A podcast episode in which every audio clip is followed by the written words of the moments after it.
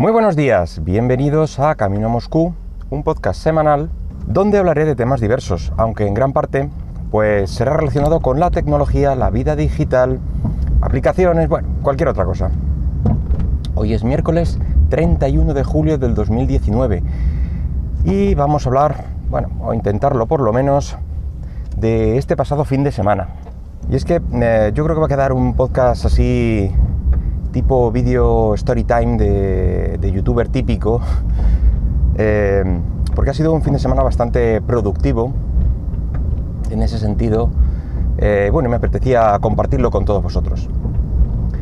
Eh, evidentemente porque tiene algo que ver con, con, el tema del podcast. Como digo, el fin de semana fue bastante productivo.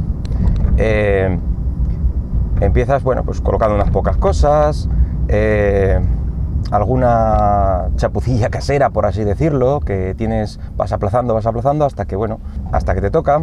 Terminas incluso organizando todos los papeles atrasados que tenías por ahí por, eh, por todos lados y metiéndolos en sus carpetas y, en fin, sabéis a lo que me refiero.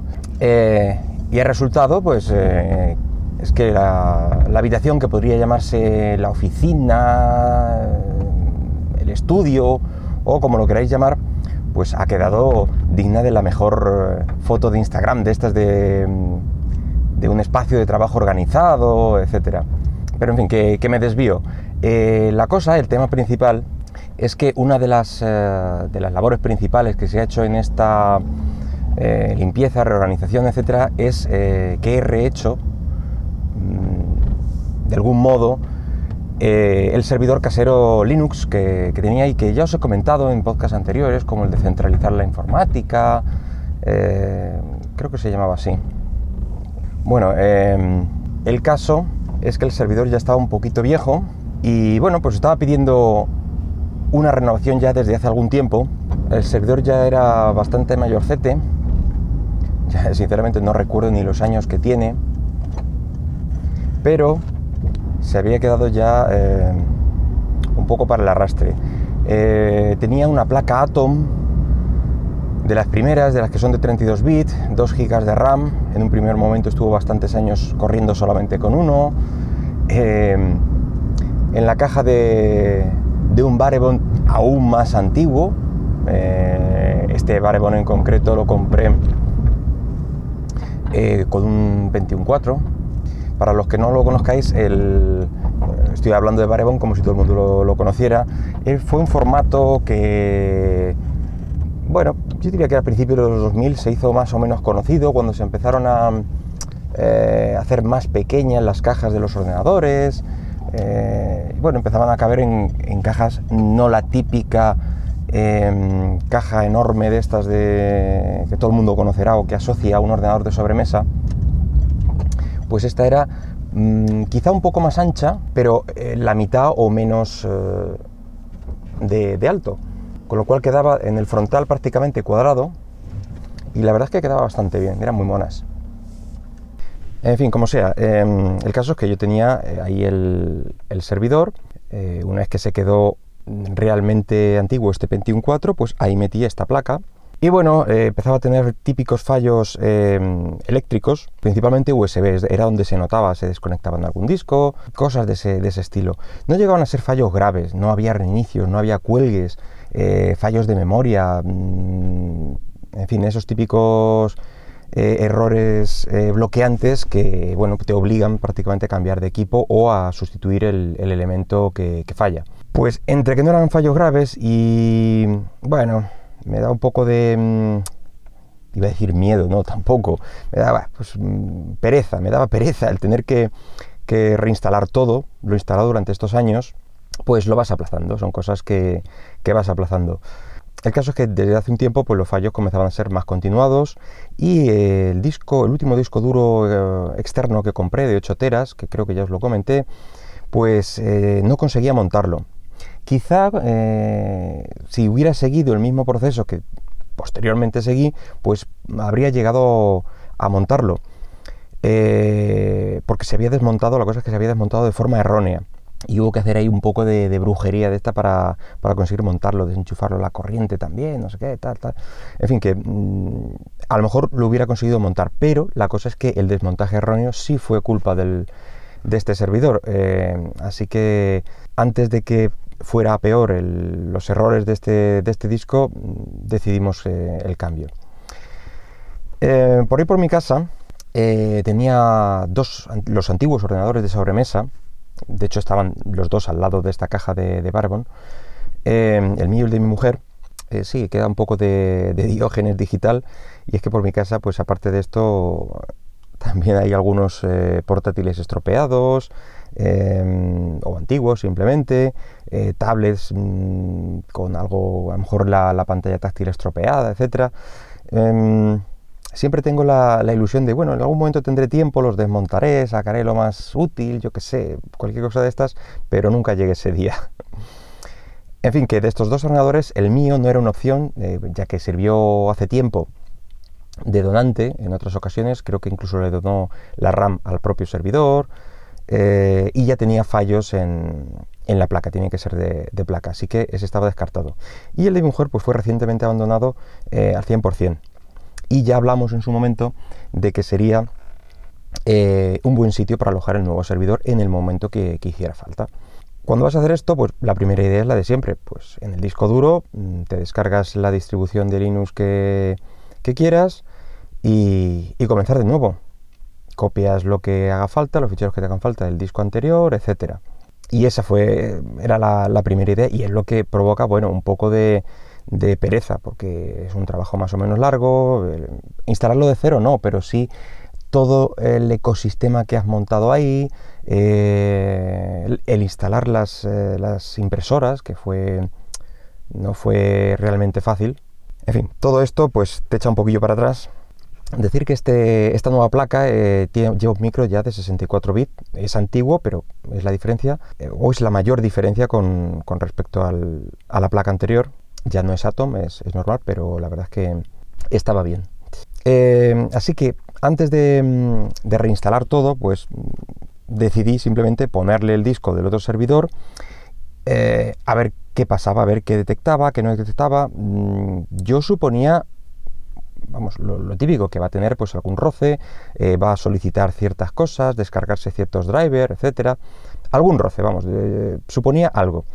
Y cuál fue mi sorpresa cuando todo fue como la seda. Y de hecho no, no necesitó eh, descargar ningún driver, ya que se me olvidó incluso conectarle el cable de red.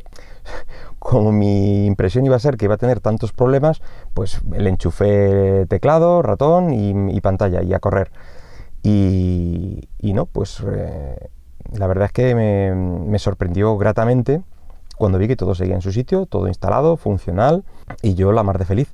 ¿Qué he conseguido con esto? Eh, pues evidentemente la caja es más moderna, más... Eh, ah, estos, estas son cajas, em, que no lo he comentado, de lo que llaman low profile o de perfil bajo, es decir, son más altas que lo que era el Barabon, más bajas de lo que era una típica caja de, de sobremesa, pero la mitad de estrechitas. Así que también bien. Eh, ahora el servidor tiene el doble de RAM y el ventilador extrañamente es mucho más silencioso. Eh, el Atom, en principio, eh, no debería hacer ruido porque, porque tiene refrigeración pasiva, pero en su momento pues yo le puse un, ventilador de, no recuerdo de, qué otro microprocesador, encima de lo que era el disipador, pues para evitar un poquito el estrés, mm, el estrés de los componentes me refiero, para, para evitar sobrecalentamientos, etcétera. Y bueno, era eh, no muy ruidoso, pero algo ruidoso. Pues este resultado mm, ser más silencioso, así que bien. Em, hemos mejorado, también bastante la, resolución.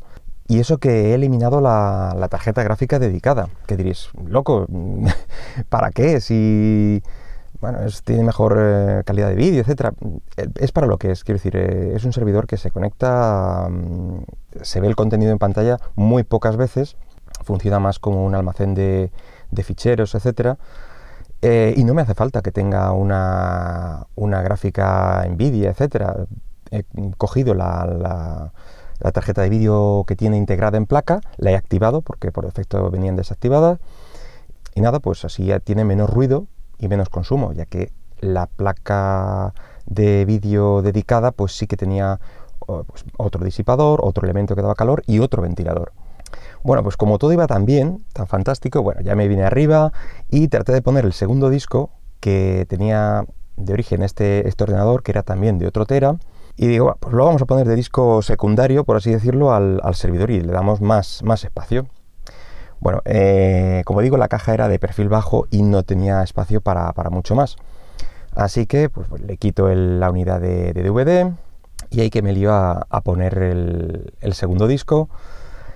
No tenía, eh, evidentemente, la tornillería no, encaja, así que bueno, pues eh, busco por casa algo con lo que adaptarlo.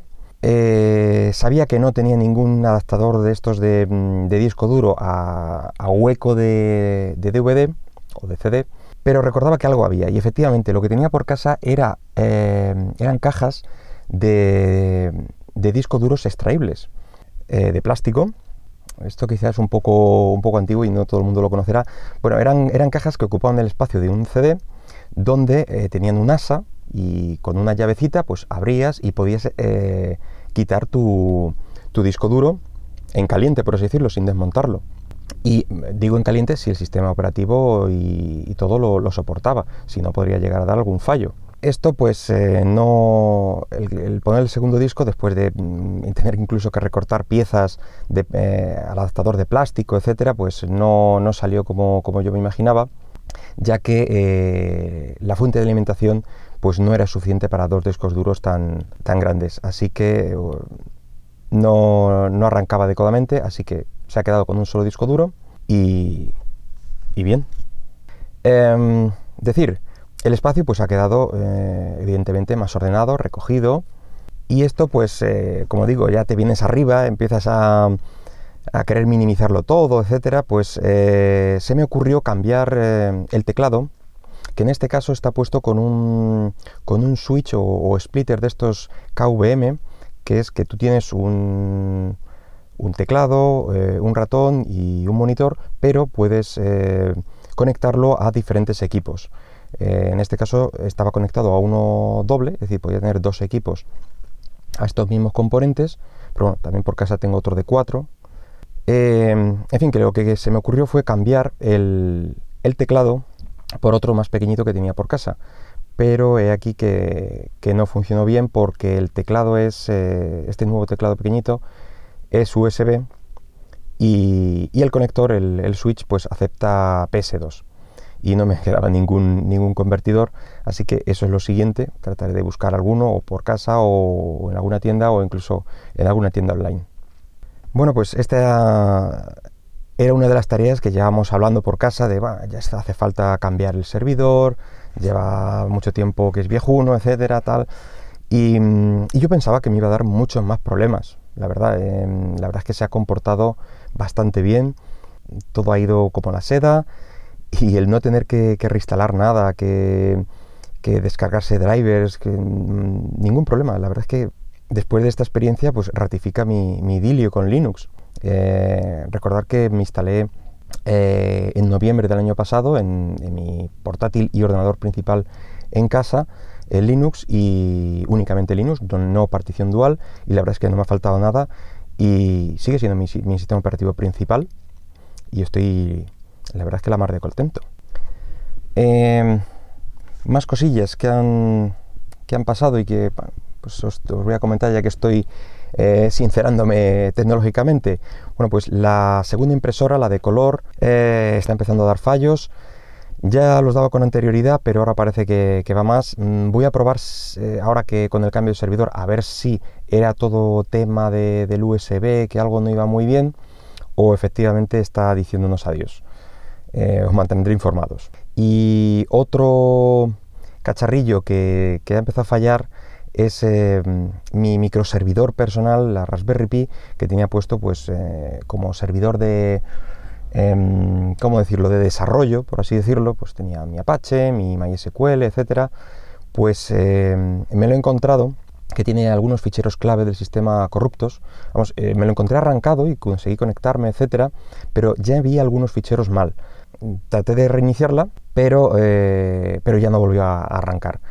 Y me temo que es que, eh, pues eso, se terminó de, fastidiar, pues eh, por, por dónde estaba enchufada, la verdad. Está enchufado a un bueno, pues a una salida de varios USBs que, que tiene su propio interruptor y a la altura a la que está y como nos lo hemos encontrado en algunas ocasiones, eh, alguno de los chiquillos mm, ha jugado de mala manera con él. Tiene una luz de encendido y es fácil de apagar, o sea que no me extraña que hayan acudido como moscas a la miel y hayan dado al interruptor en varias ocasiones y ya hayan terminado de, fastidiarlo. ¿Qué le vamos a hacer? Y, bueno, creo que eso es todo por hoy. Eh, espero que el podcast haya sido de tu agrado y si lo deseas puedes dejarme algún comentario por Twitter en arroba camino Moscú. Venga, hasta luego.